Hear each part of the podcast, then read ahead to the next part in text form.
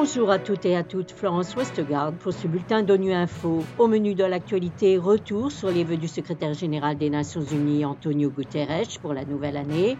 La région arabe a enregistré un taux de chômage de 12% en 2022, le plus élevé au monde. Enfin, au Mali, la couverture sanitaire est confrontée à de nombreux défis. En 2023, plus que jamais, nous devons faire régner la paix, a déclaré Antonio Guterres en présentant ses vœux pour la nouvelle année. Le secrétaire général de l'ONU a rappelé que pour des millions de personnes, l'année passée a gardé un goût de cendre. Il a appelé de ses vœux une paix mondiale aux multiples facettes. On l'écoute.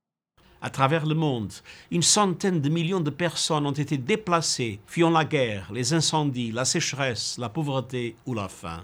En 2023, plus que jamais, nous devons faire régner la paix. La paix entre les êtres humains, par le dialogue pour mettre fin aux conflits. La paix avec la nature et le climat pour construire un monde plus durable. La paix dans les foyers pour que les femmes et les filles puissent vivre en toute sécurité et dans la dignité. La paix dans nos rues et nos communautés avec une pleine protection de tous les droits humains. La paix dans les lieux de culte, dans le respect des croyances de chacun, la paix en ligne, sans discours de haine ni insulte. En 2023, que la paix soit au cœur de nos paroles et de nos actes. Ensemble, faisons de 2023 une année de paix dans nos vies, dans nos foyers, dans notre monde. Un nouveau rapport publié par la Commission économique et sociale des Nations unies pour l'Asie occidentale confirme que le taux de chômage moyen dans la région arabe atteint 12%, soit le double de la moyenne mondiale. Plus d'un tiers de la population vit sous le seuil de pauvreté, une situation qui pourrait s'aggraver dans les deux prochaines années. Philippe Coste nous en dit plus. L'étude de la CSAO prévoit que le taux de chômage pourrait baisser de 12% à 11,7% dans les pays arabes en 2023 mais cette petite amélioration tient avant tout aux bonnes performances des pays exportateurs de pétrole, favorisés par la hausse des prix de l'énergie depuis la guerre en Ukraine, une hausse qui, en revanche, ajoutée à la baisse du tourisme depuis le Covid et à l'inflation, pénalise un peu plus les nations importatrices de pétrole comme la Tunisie ou le Liban, un pays où 39% de la population est sans emploi.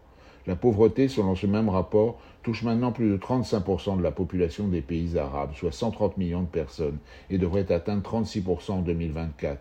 Mais en dépit des perturbations causées par la pandémie et la guerre en Ukraine, la croissance économique devrait atteindre 3,4% cette année, et l'inflation, qui avait bondi à 14% en 2022, revenir à 8% cette année, puis à 4,5% en 2024. Avant tout, la Commission souligne les écarts importants entre les différents pays, affectés si différemment par la guerre en Europe, et confirme que les pays à revenus moyens de la région, qui importent plus leur pétrole, dépensent plus des entrées du tourisme et voient leur monnaie se déprécier, cumuleront toujours de multiples défis ces prochaines années.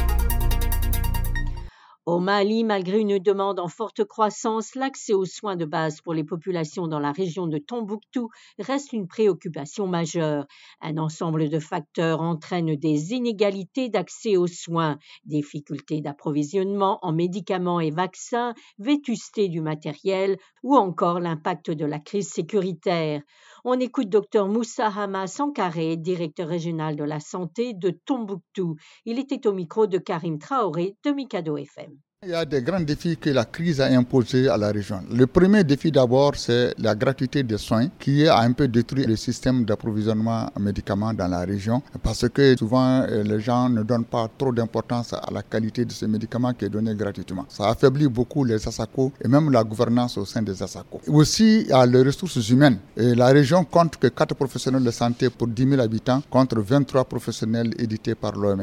Cela veut dire qu'il y a un, un problème criard de ressources humaines dans la région de Tombouctou, particulièrement les spécialités. À l'hôpital de Tombouctou, il nous manque beaucoup de spécialités. Il n'y a pas de radiologues, il n'y a pas d'autres spécialités importantes aussi au niveau de la région de Tombouctou. Au niveau des CESCOM aussi, la médicalisation est très faible. 20 à 25 seulement des 111 CESCOM sont médicalisés. Or, la médicalisation favorise la prestation au niveau des CESCOM. Comme défi aussi, la construction des infrastructures. Tombouctou a besoin de la construction de 40 CESCOM nouveaux et 7 CCRF.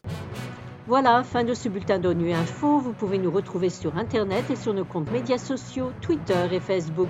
Merci de votre fidélité. À demain, même heure, même fréquence.